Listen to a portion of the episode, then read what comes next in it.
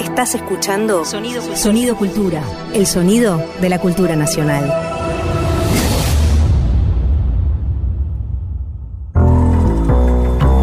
La tijera de un taller que recorta relatos, un centímetro mide tensiones, el dobladillo para el olvido y la cintura cósmica del ayer. María Pía López en corte y confección. Remienda sentidos culturales. En mi familia había un epeutufe, persona que cuenta cuento. Un tío, Tatao, segundo Marileo, un gran narrador que nos llevaba por mundos encantados de seres extraños, luminosos y poderosos. Lo recuerdo allí sentado alrededor del fogón, con una risa fuerte y contagiosa, con la que llamaba la atención. Si no reías, entendías que estaba llamado a entrar en su encantamiento, porque eso hacía verdaderamente. Elisa Loncón Antileo, una aproximación al tiempo, el pensamiento filosófico y a la lengua mapuche. En Chile se está dando un proceso constituyente que seguramente muchas, muchos vienen siguiendo y fue elegida dentro de ese, para presidir la convención constituyente, una lingüista de origen mapuche que se llama Elisa Loncón Antileo. Y a propósito, como ocurre con las noticias, ¿no? Que uno dice, bueno, ¿quién será Elisa Loncón? Entonces estuve revisando su web, que se las recomiendo fervientemente, donde hay una cantidad de artículos y ensayos e investigaciones de esta mujer, que es una gran investigadora sobre el pensamiento, la cosmovisión, la idea de temporalidad y la lengua mapuche, que además cuenta anécdotas preciosas.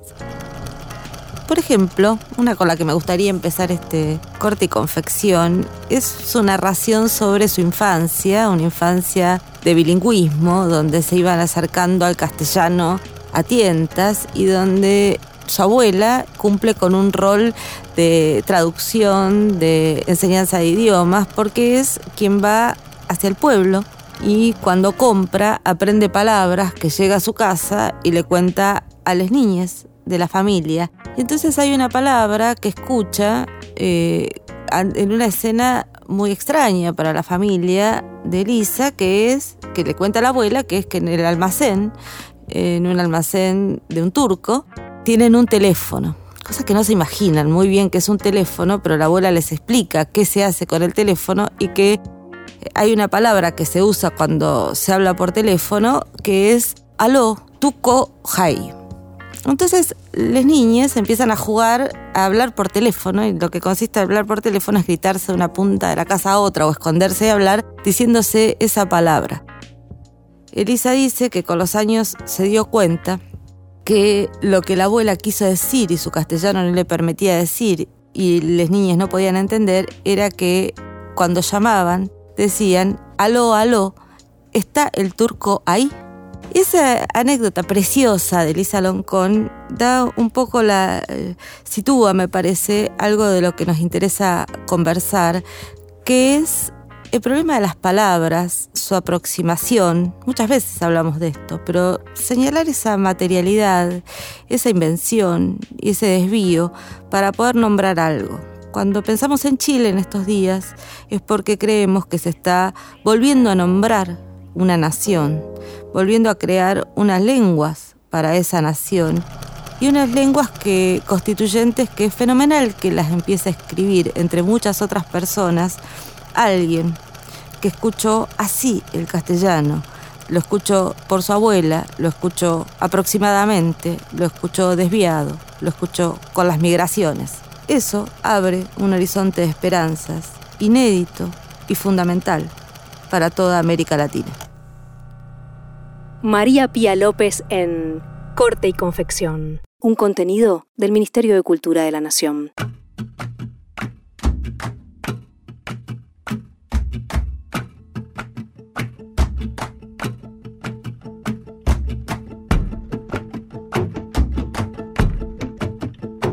Estoy hecho de madera de deriva. Voy a merced de la resaca del río. Vengo, voy y vengo. Soy todo aquello que no puedo llamar mío. Vengo, voy y vengo. Soy todo aquello que no puedo llamar mío. Tengo las aristas tan pulidas. Me fui tatuando de agua y de tiempo.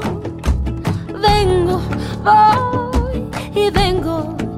Soy mucho menos lo que sé que lo que siento. Vengo, voy y vengo. Soy mucho menos lo que sé que lo que siento. Y un día derivé hacia tu orilla. Quedé varado en un recodo de tu arena. Te hiciste con mis sueños y mis pesadillas. Con mis luces malas y mis noches buenas. No sé qué es eso que llaman destino. ¿Acaso apenas una verde en la madera? Yo solo sé que hice un alto en el camino y que hoy me quedaría por siempre a tu vera. Yo solo sé que hice un alto en el camino y que hoy me quedaría por siempre a tu vera.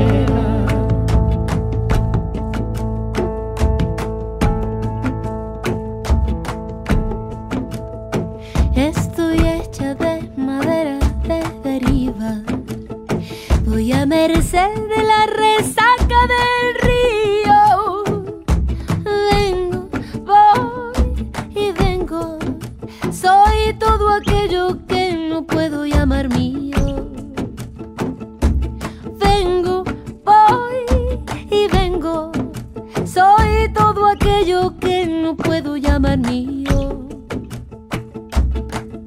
Estábamos escuchando esta belleza de canción que hacen Antonio Zambujo y Mon Laferte. Seguramente a Mon la conocen más porque está circulando mucho en, el aire y en las redes y es una cantante muy reconocida, también muy presente en la insurrección chilena, hoy estamos con ese tema, eh, de las voces y las muchachas que le han puesto otro color a Chile, pero Antonio Zambujo, que está cantando con ella, es un gran gran cantante portugués, así que si no lo conocen, aprovechen en la ocasión para darse una vuelta por su exquisita discografía.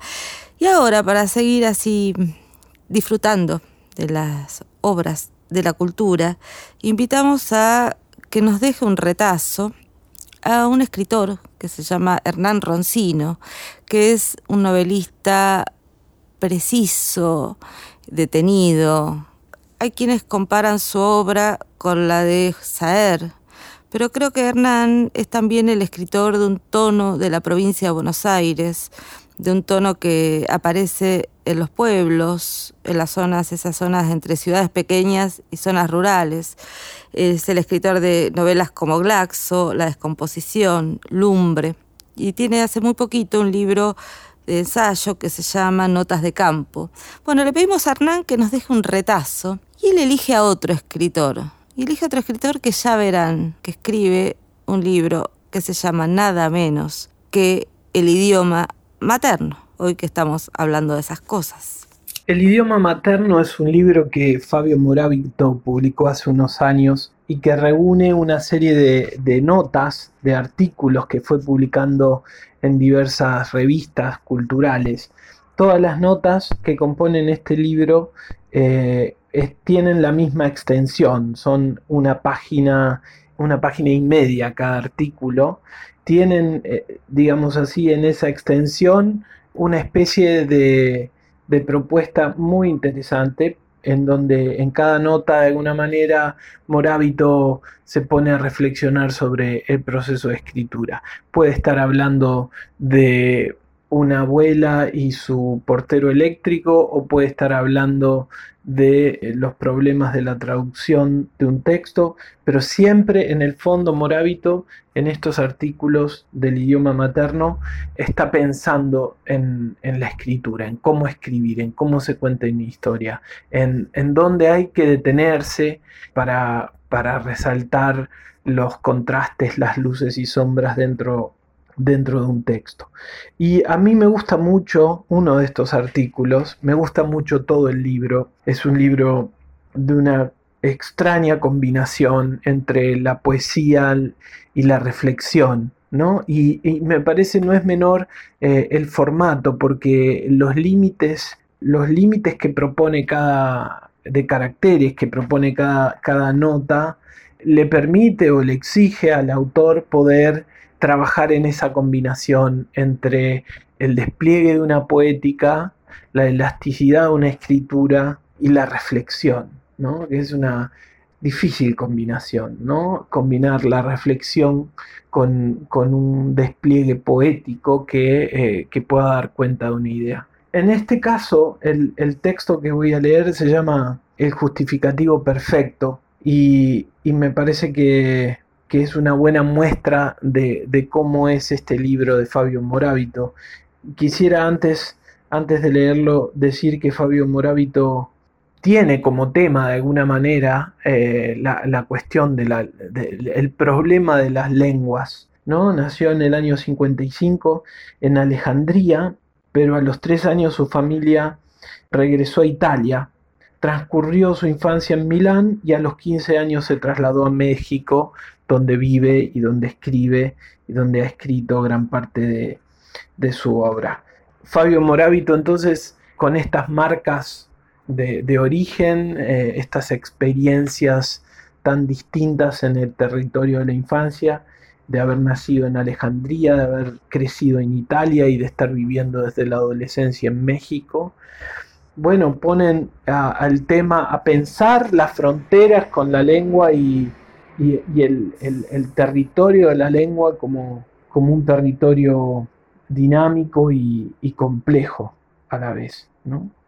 El justificativo perfecto dice así, me fascina la anécdota de aquel hombre a quien su mujer le pidió que escribiera un justificante para su hijo que había faltado a la escuela. Mientras ella se apura en los preparativos para salir con el niño rumbo al colegio, el hombre lucha en la mesa del comedor con el justificativo. Quita una coma, vuelve a ponerla, tacha la frase y escribe una nueva, hasta que la mujer que está esperando en la puerta pierde la paciencia, le arranca la hoja de las manos y sin ni siquiera sentarse garabatea unas líneas, pone su firma y sale corriendo. Era solo un justificativo escolar, pero para el marido, que era un conocido escritor, no había textos inofensivos, y aún el más intrascendente planteaba problemas de eficacia y de estilo. Quise escribir el justificativo perfecto, confesó el hombre en una entrevista, y no me extraña, porque escritor es aquel que se enfrenta al fracaso de escribir y hace ese fracaso, por decirlo así, su misión, mientras los demás sencillamente redactan podemos estirar esa anécdota e imaginar a alguien que, soga en mano, a punto de colgarse de una viga del techo, se dispone a redactar unas líneas de despedida. Toma un lápiz y escribe la consabida frase de que no se culpe a nadie de su muerte. Hasta ahí va bien la cosa, pero decide añadir unas líneas para pedir disculpas a sus seres queridos y como es un escritor deja de redactar y se pone a escribir. Dos horas después lo encontramos sentado a la mesa, la soga olvidada sobre una silla, tachando adjetivos y corrigiendo una y otra vez la misma frase para dar con el tono justo. Cuando termina está agotado, tiene hambre y lo que menos desea es suicidarse. El estilo le ha salvado la vida, pero quizá fue por el estilo que quiso acabar con ella. Tal vez uno de los resortes de su gesto fue la convicción de ser un escritor fallido, y tal vez lo sea, como lo son todos aquellos que pretenden escribir el justificativo perfecto, que son los únicos a quienes vale la pena leer. Escriben para justificar que escriben, la pluma en una mano y una soga en la otra. Como otro palo más de la jangada, a la deriva pasa el jangadero, porque no sabe que el aserradero se devora su sombra arrodillada. Con el impulso de la correntada, río abajo se va dejando el cuervo en el bermejo, viborón naviero del agua, por la luna alucinada arriero de la sombra de la vida, por el camino que anda caminando, lleva la carne de la primavera, trafica con la selva sometida que como él va en silencio, navegando al destino final de la madera. Río abajo voy llevando la jangada río abajo por el alto Paraná. Es el peso de la sombra derrumbada que buscando el horizonte bajará. Río abajo, río abajo, río a flor de agua voy sangrando mi canción en el sueño de la vida y el trabajo. Se me vuelve camalote el corazón. Jangadero,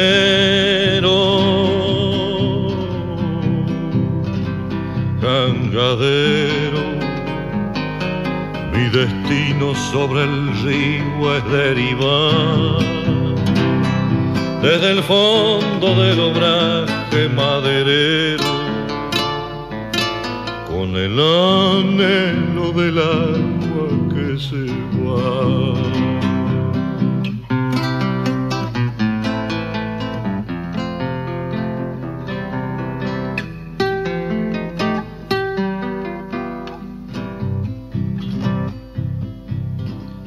Padre río, tus escamas de oro vivo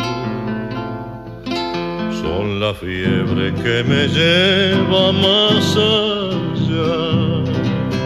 Voy detrás de tu horizonte fugitivo y la vida con el agua se me va.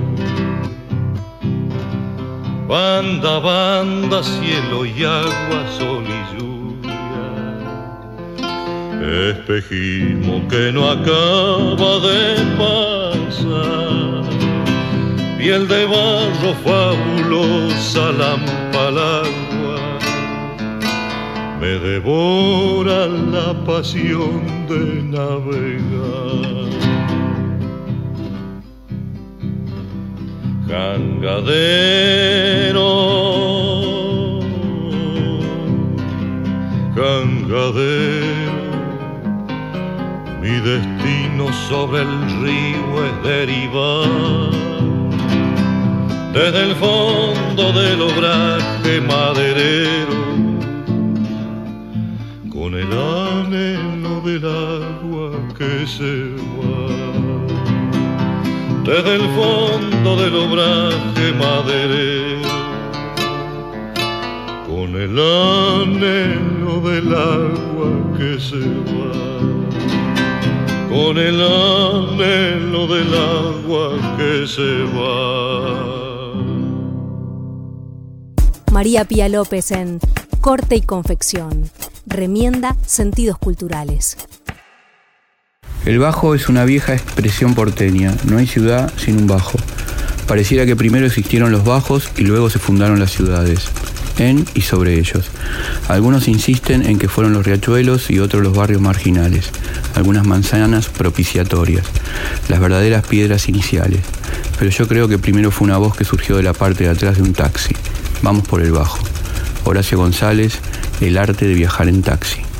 Bueno, escuchamos Canción del Jangadero de Eduardo Falú, bellísima canción, y luego el comienzo, casi el primer párrafo de un hilo que, de un libro de Horacio González, El arte de viajar en taxi, y que lo pusimos no solo porque Horacio eh, González siempre escribe cosas hermosas y los que queremos retener pequeños fragmentos dentro de una obra magnífica, sino también porque estamos en los días, en los largos días, largas semanas, en las que venimos de distintos modos trayendo a la memoria o haciendo un esfuerzo de memoria colectiva alrededor de Horacio González.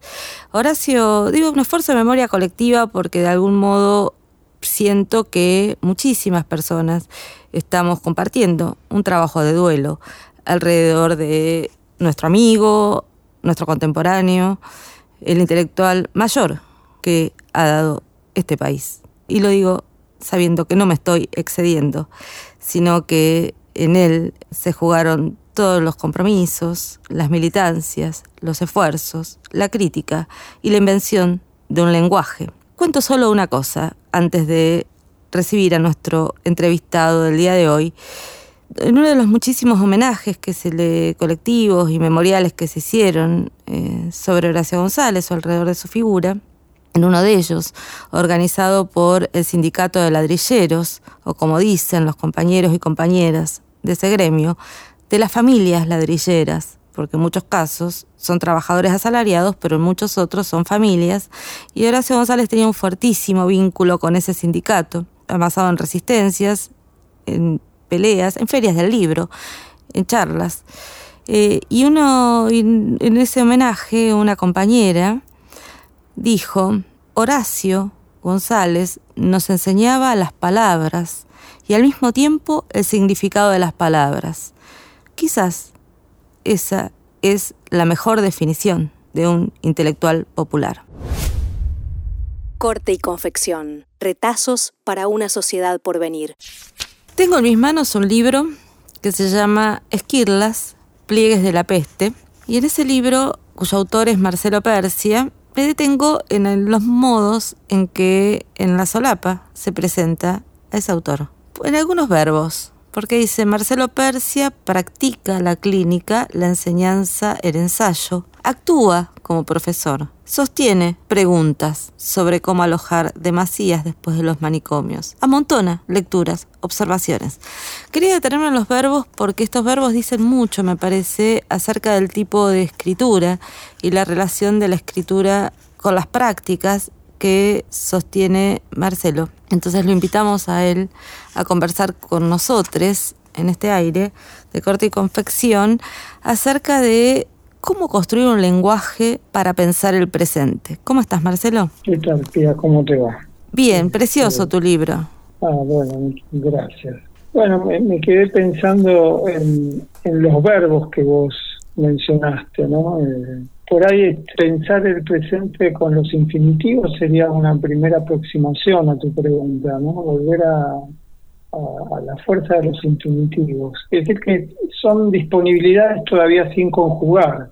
Tal vez el porvenir se pueda pensar así, como una disponibilidad todavía sin conjugar, pero con la base, la referencia y los infinitivos que tienen la historia de la vida, ¿no? No sé cómo lo pensás vos, pero este gran tema, con qué palabras pensar el porvenir. Y también porque me parece que eh, cuando vos decís pensar con los infinitivos, también abre un, otro horizonte que es pensar con preguntas. Cuando recién empezó todo el proceso de la pandemia, del aislamiento y los cuidados, aparecieron muchos discursos que eran discursos de fuerte certeza, ¿no? que de algún modo explicaban y decían algo sobre el porvenir como si ya estuviera escrito en los textos anteriores de esas personas. La palabra certeza es, una de las que tenemos que pensar. ¿no? el porvenir se ha planteado y se repite, y muchas veces lo pensamos así, que lo que nos inquieta o estremece tiene relación con la incertidumbre. Pero si lo pensamos un poco desde otro lugar, o la, la situación más difícil es el abandono de las certezas, la posibilidad de, porque las certezas serían ese mundo conocido, instituido, normalizado, disciplinado, un mundo que también eh, es productor de sufrimiento. Entonces, este, la marcha del porvenir supondría eh, el desaprender las certezas. Eso que se llama incertidumbre se presenta como amenaza, peligro, pero en realidad el, peligro, ¿no? quiero decir el verdadero, porque no, no se trata de, una verdad peligrosa, pero lo que sufrimos, lo, el malestar que vivimos tiene que ver con las certezas de esta civilización. Esta civilización tal vez es un eufemismo para no decir eh, lo que teníamos que decir, ¿no? las certezas del mundo del capital, las certezas del capitalismo. Entonces, eh, poder desprendernos de esas certezas y volver a la idea anterior, ¿no? De un porvenir infinitivo. Eh, también infinito, pero infinitivo en el sentido de por conjugar. Aunque no todos los infinitivos eh, son benéficos, ¿no? hay un infinitivo que está el infinitivo de la muerte, el infinitivo de la crueldad, el infinitivo el odio, el infinitivo de la hostilidad, el infinitivo del ensañamiento. En esa oscilación entre los infinitivos que dañan y los infinitivos que, que son los de la disponibilidad o, o los del cuidado, porque me parece que la opción o la alternativa que, que nos atenaza en este momento es cuidado o crueldad. Si no hay cuidado, hay crueldad. Eh, decirlo así es demasiado contundente, me da miedo decirlo así, pero ¿por qué no decir que si no hay cuidado hay crueldad? Hay que decir eso también. Sí, hay que decir eso y también porque me parece que si la pandemia revela la vulnerabilidad común, eh, ahí los modos de atravesarla y hacer algo con esa vulnerabilidad eh, oscilan entre esos polos, ¿no? somos o se construyen lógicas de cuidado o se tiene una crueldad que puede ser también indiferencia, ¿no? Indiferencia. Sí, sí, está muy bien pensarlo así. Me parece que dos formas de la crueldad, hay muchas formas de la crueldad, pero una es la indiferencia. Y cercana de la indiferencia, eso que podríamos llamar la indolencia. Por eso también una de las preguntas del porvenir es si vamos a habitar una vida eh, enraizada en la sensibilidad o en la insensibilidad. De hecho, la, insensibilidad también hay que decir, la indolencia, la indiferencia son modos de protección ante la demasía de la crueldad y de la violencia de esta civilización. A veces el manto de indolencia permite sobrevivir ante la demasía del dolor. Pero esta sobrevivencia a través de la indolencia es la que buscamos, es la que esperamos, es la que deseamos. Podríamos vivir o proponernos vivir en un mundo de indolencia, pero eh, estamos en este, en este umbral, ¿no? Que triunfa la indolencia o, podemos sostener eh, una vida, un común vivir en la vulnerabilidad, en la. Debemos capaces de pensar una vida, un común vivir en la vulnerabilidad, porque la el, problema de la indolencia tiene relación con tal vez este, lo que la pandemia puso más a, la vista, que podríamos llamar, si nos damos la licencia, el virus del, individualismo. Por eso hay, una relación entre la indiferencia, la indolencia, el solipsismo y el individualismo. Entonces, lo otro que sería un, un, común dolor, un común dolerse, una común vulnerabilidad. A mí me parece que lo que más me gustaría retomar de ese libro, eh, de Esquirlas, es este, la idea de una común debilidad. no sé si recordas, tiene relación con haber leído un texto de Simón Bell, donde plantea que el paradigma de la fuerza tal vez tiene que ver con lo más doloroso de la civilización europea. Entonces ella sugiere ¿no? la, posibilidad de pensarnos en la potencia de una común debilidad. Eso me, da, me, parece muy sugerente y me parece que nos libera de, del lugar común de la idea de la fuerza. Sí, cuando decís eso también sería una discusión con no solo con la idea de la fuerza, sino también con una afirmación más de la potencia, ¿no? Como pensarnos a partir de la potencia o de lo que se suele llamar empoderamiento y pensar más el reconocimiento de la común fragilidad. Sí, alguna vez tuvimos un intercambio sobre eso, me parece, ¿no? Sobre la idea de potencia y empoderamiento. Sí, creo que hace tiempo por mail, ¿no? Sí, sí, sí, ahora me acuerdo. Sí, gran tema, este, de cómo distinguir la idea de, del poder, sobre todo de la prepotencia de la fuerza. Y el prefijo transforma la potencia en, la pone en vez de la dominación, de la de la posesión, de la propiedad, de la violencia, del odio, de la hostilidad, inmediatamente se arma una serie del horror, ¿no? Entonces, ¿cómo liberar la potencia de, la prepotencia? Esta es una gran pregunta también. Este, la potencia de la palabra frente a, la prepotencia de la fuerza, también.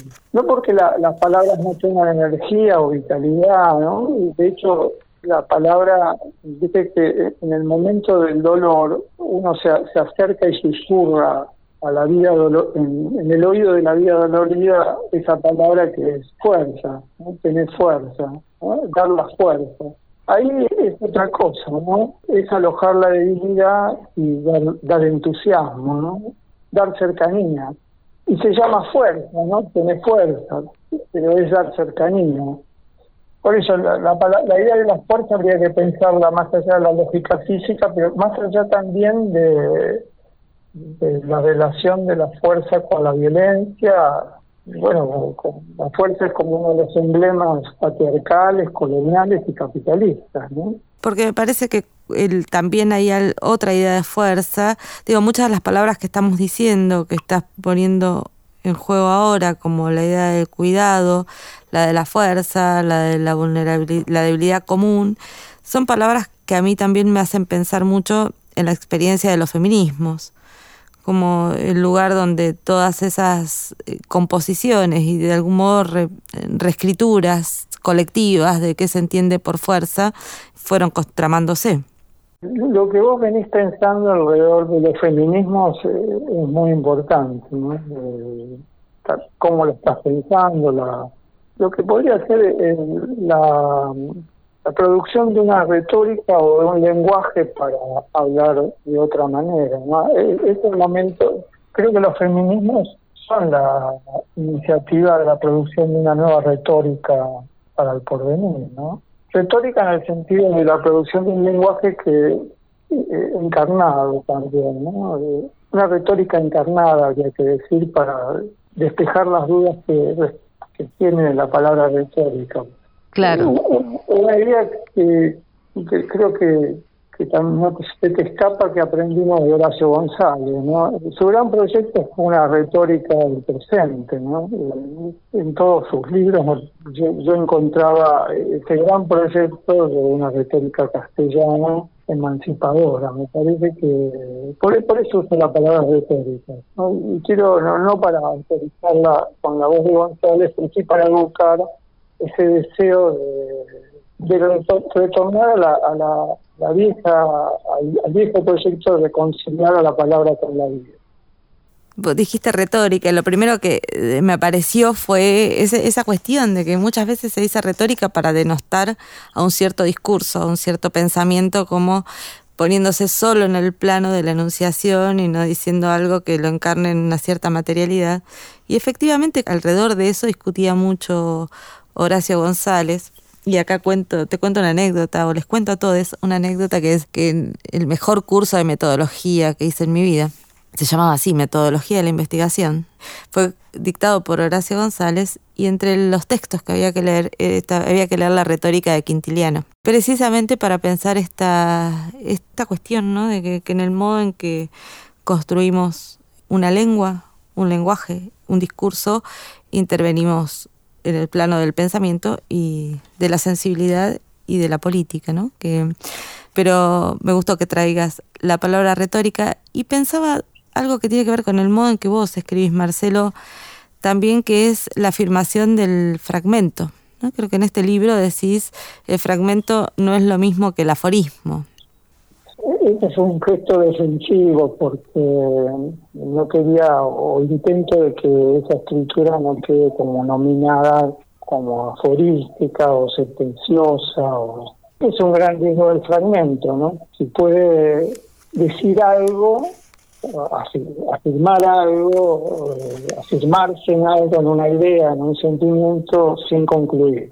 Pero como el fragmento concluye visualmente pronto, eh, ese, es su gran problema, ¿no? Una escritura que tenga, tenga la contundencia de la brevedad y al mismo tiempo eh, pueda dejar en suspenso una conclusión y que se abra camino para el silencio, un silencio evocador del próximo fragmento, un, silencio como llamador. Pero también el fragmento es un estado de ánimo, se, podría pensar, ¿no? Es un ritmo del cuerpo, tiene relación con una respiración de la escritura y tal vez una, una escritura que muchas veces se hace caminando. Tal vez eso es como, no sé si viene al caso, pero muchos de esos textos fueron escritos caminando. Cuando decís escribir caminando, ¿es pensás caminando y llegás a tu casa y escribís o parás para escribir? No, paro. eh, sí, siempre y cuando no estoy mirando a nadie, pues esa escena me, me mire, no, no, no, no parece que tú quieres hacer el escritor, ¿no? Tus vecinos dicen, mira, ahí pasa el que se hace el escritor con un cuadernito. no, pero lo digo más que en relación a la, al relato del procedimiento, yo creo que hay, hay un ritmo del cuerpo. Sí. Sí, hay un ritmo del cuerpo. Quería, estamos charlando con Marcelo Persia y si no te incomoda mucho, me gustaría leer un fragmento para quienes no conocen el libro aún, que me recordó por dos razones. Quería traerlo un poco por esta idea de escribir caminando, pensar caminando y qué tipo de escritura aparece de eso, y también porque durante, por distintas razones, la expresión que titula a este fragmento me la apropié mucho, entonces me encontré diciendo, usándola en distintas circunstancias, pero el fragmento se llama eh, Respirar la espera. Y por esas circunstancias, quizás la pandemia, las enfermedades y lo que traen alrededor, eh, usé mucho la expresión respirar la espera y lo sé con, en muchas circunstancias. Y este y leo algunas partecitas de respirar la espera para todos. Empieza diciendo, sobras de telas se llaman retazos. Se trata de restos irregulares que se ofrecen baratos y se exhiben como oportunidad aunque la mayoría de las veces esos hermosos y delicados recortes no alcanzan, por sus medidas, para confeccionar un vestido, un saco, un pantalón, una pollera, una blusa, un mantel, un chal. Así sucede con estos retazos, no tienen tela suficiente para cubrir una herida, envolver una idea, abrigar un desánimo o ajustar la silueta del porvenir. Y más adelante dice, a veces, de un escrito fragmentario, como sucede en una tela, con una tela se desprenden hilos flojos, descosidos, débiles, insignificantes. Esas hilachas no se disimulan. Me gustaba mucho esta idea de fragmentos porque efectivamente hay algo ahí del deshilache, del hilo que nos queda suelto, pero que permite también a quien lee hacer algo con eso, ¿no? Que puede ser tirarlo y, esto que me pasó a mí, estar usar cada vez que que me aparecía esta frase que recién eh, hoy volviendo a abrir tu libro me acordé que era tuya y había dejado de hacerlo. Y dice que la idea de retazos es preciosa.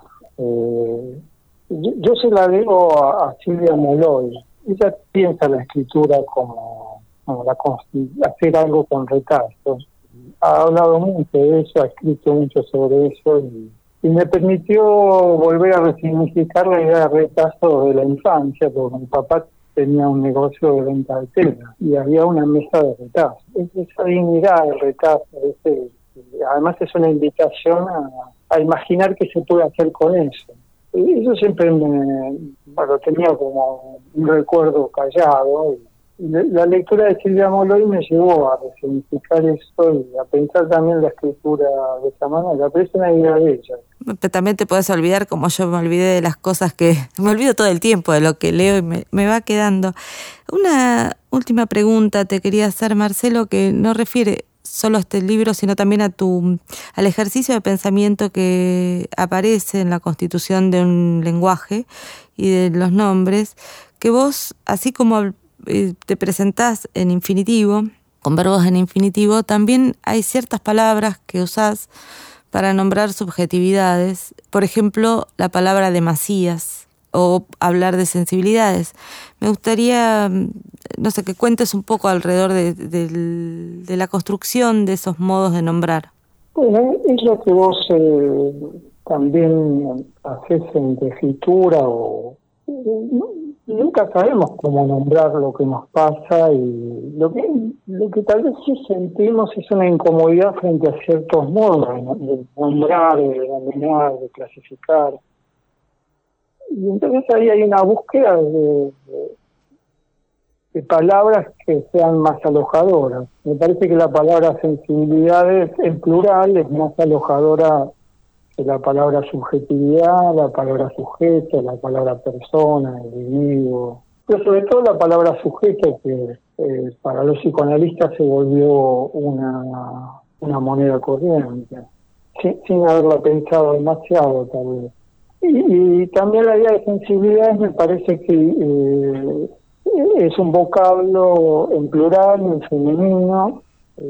El plural es muy importante y, que no sea este, que no sea una palabra usada por la, por los por los oficios profesionales o sea que sea una palabra todavía este, que, se presente como una primicia para el pensamiento eso también es muy importante que no haya sido usada. Y, y también es, este, un modo de resolver el problema de la palabra y la vida del cuerpo ¿no?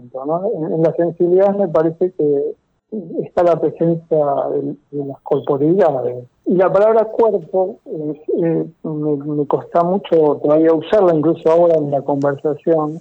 Y me parece que la palabra sensibilidad es, este, vuelve a recordar que se trata de, de corporidades encantadas con la palabra.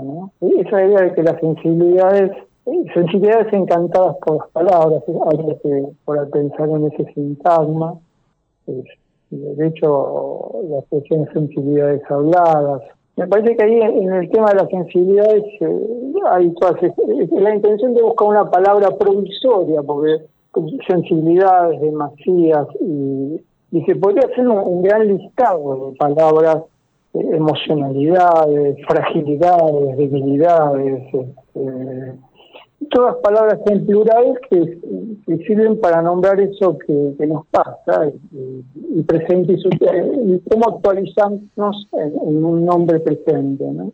Habitamos sensibilidades, habitamos fragilidades, habitamos tristezas, habitamos sospechas, habitamos bueno, afectividades, afectividades por supuesto, vulnerabilidades, preguntas, bueno, es, transformar eh, a través del lenguaje el modo de nombrarnos y al mismo tiempo tratar de no enquistarnos o, fijarnos a un, a un solo modo de nombrar. Por ahí, tanto la palabra sensibilidades como demasiadas habría que volver a revisarla pronto y quizás no sean las que hay que sostener. Solo te quiero decir que demasiadas la empecé a usar este, para discutir una denominación que a esta altura ya la siento hiriente y, tiene, y tiene una capacidad de muy grande, que es la palabra psicótico. Y más usadas como calificativo, psicótico, bueno, toda la psicopatología ha transformado un léxico en un conjunto de etiquetas que lastiman y violentan. En ese sentido, eh, demasiadas es recordar que hay sensibilidades capaces que alojan demasiadas y que el alojarlas demasiadas tiene un costo muy grande y las normalidades tratan de regular las demasiadas, las medican, las reglamentan, las disciplinan, no las soportan, tratan de silenciarlas. Por eso eso que se llamó locura para mí es este, alojar demasiadas que la civilización no quiere escuchar, no soporta y tiene relación con lo que vos decías antes, ¿no? Las demasías eh, eh, representan lo contrario de la, indiferencia y de la indolencia, de la insensibilidad. Las demasías, eh, hay sensibilidades o corporidades que, alojan demasías. Eso, siempre llama la atención, como que, que, que, son muchos para, las demasías son muchas para un solo cuerpo. Por eso cuando estamos mal decimos esto es mucho para mí. Es la declaración de la demasía. Entonces, la demasía también vuelve a plantear la necesidad de un común habitar las demasías de la vida. Sí, y en general las demasías se suelen tratar con crueldad. Marcelo, dejamos aquí y esta parte de este momento de la conversación y nos encontraremos en otra. Bueno. En otra conversación. Te agradezco muchísimo que hayamos podido charlar. Bueno, un placer. Un beso grande. Hasta un beso.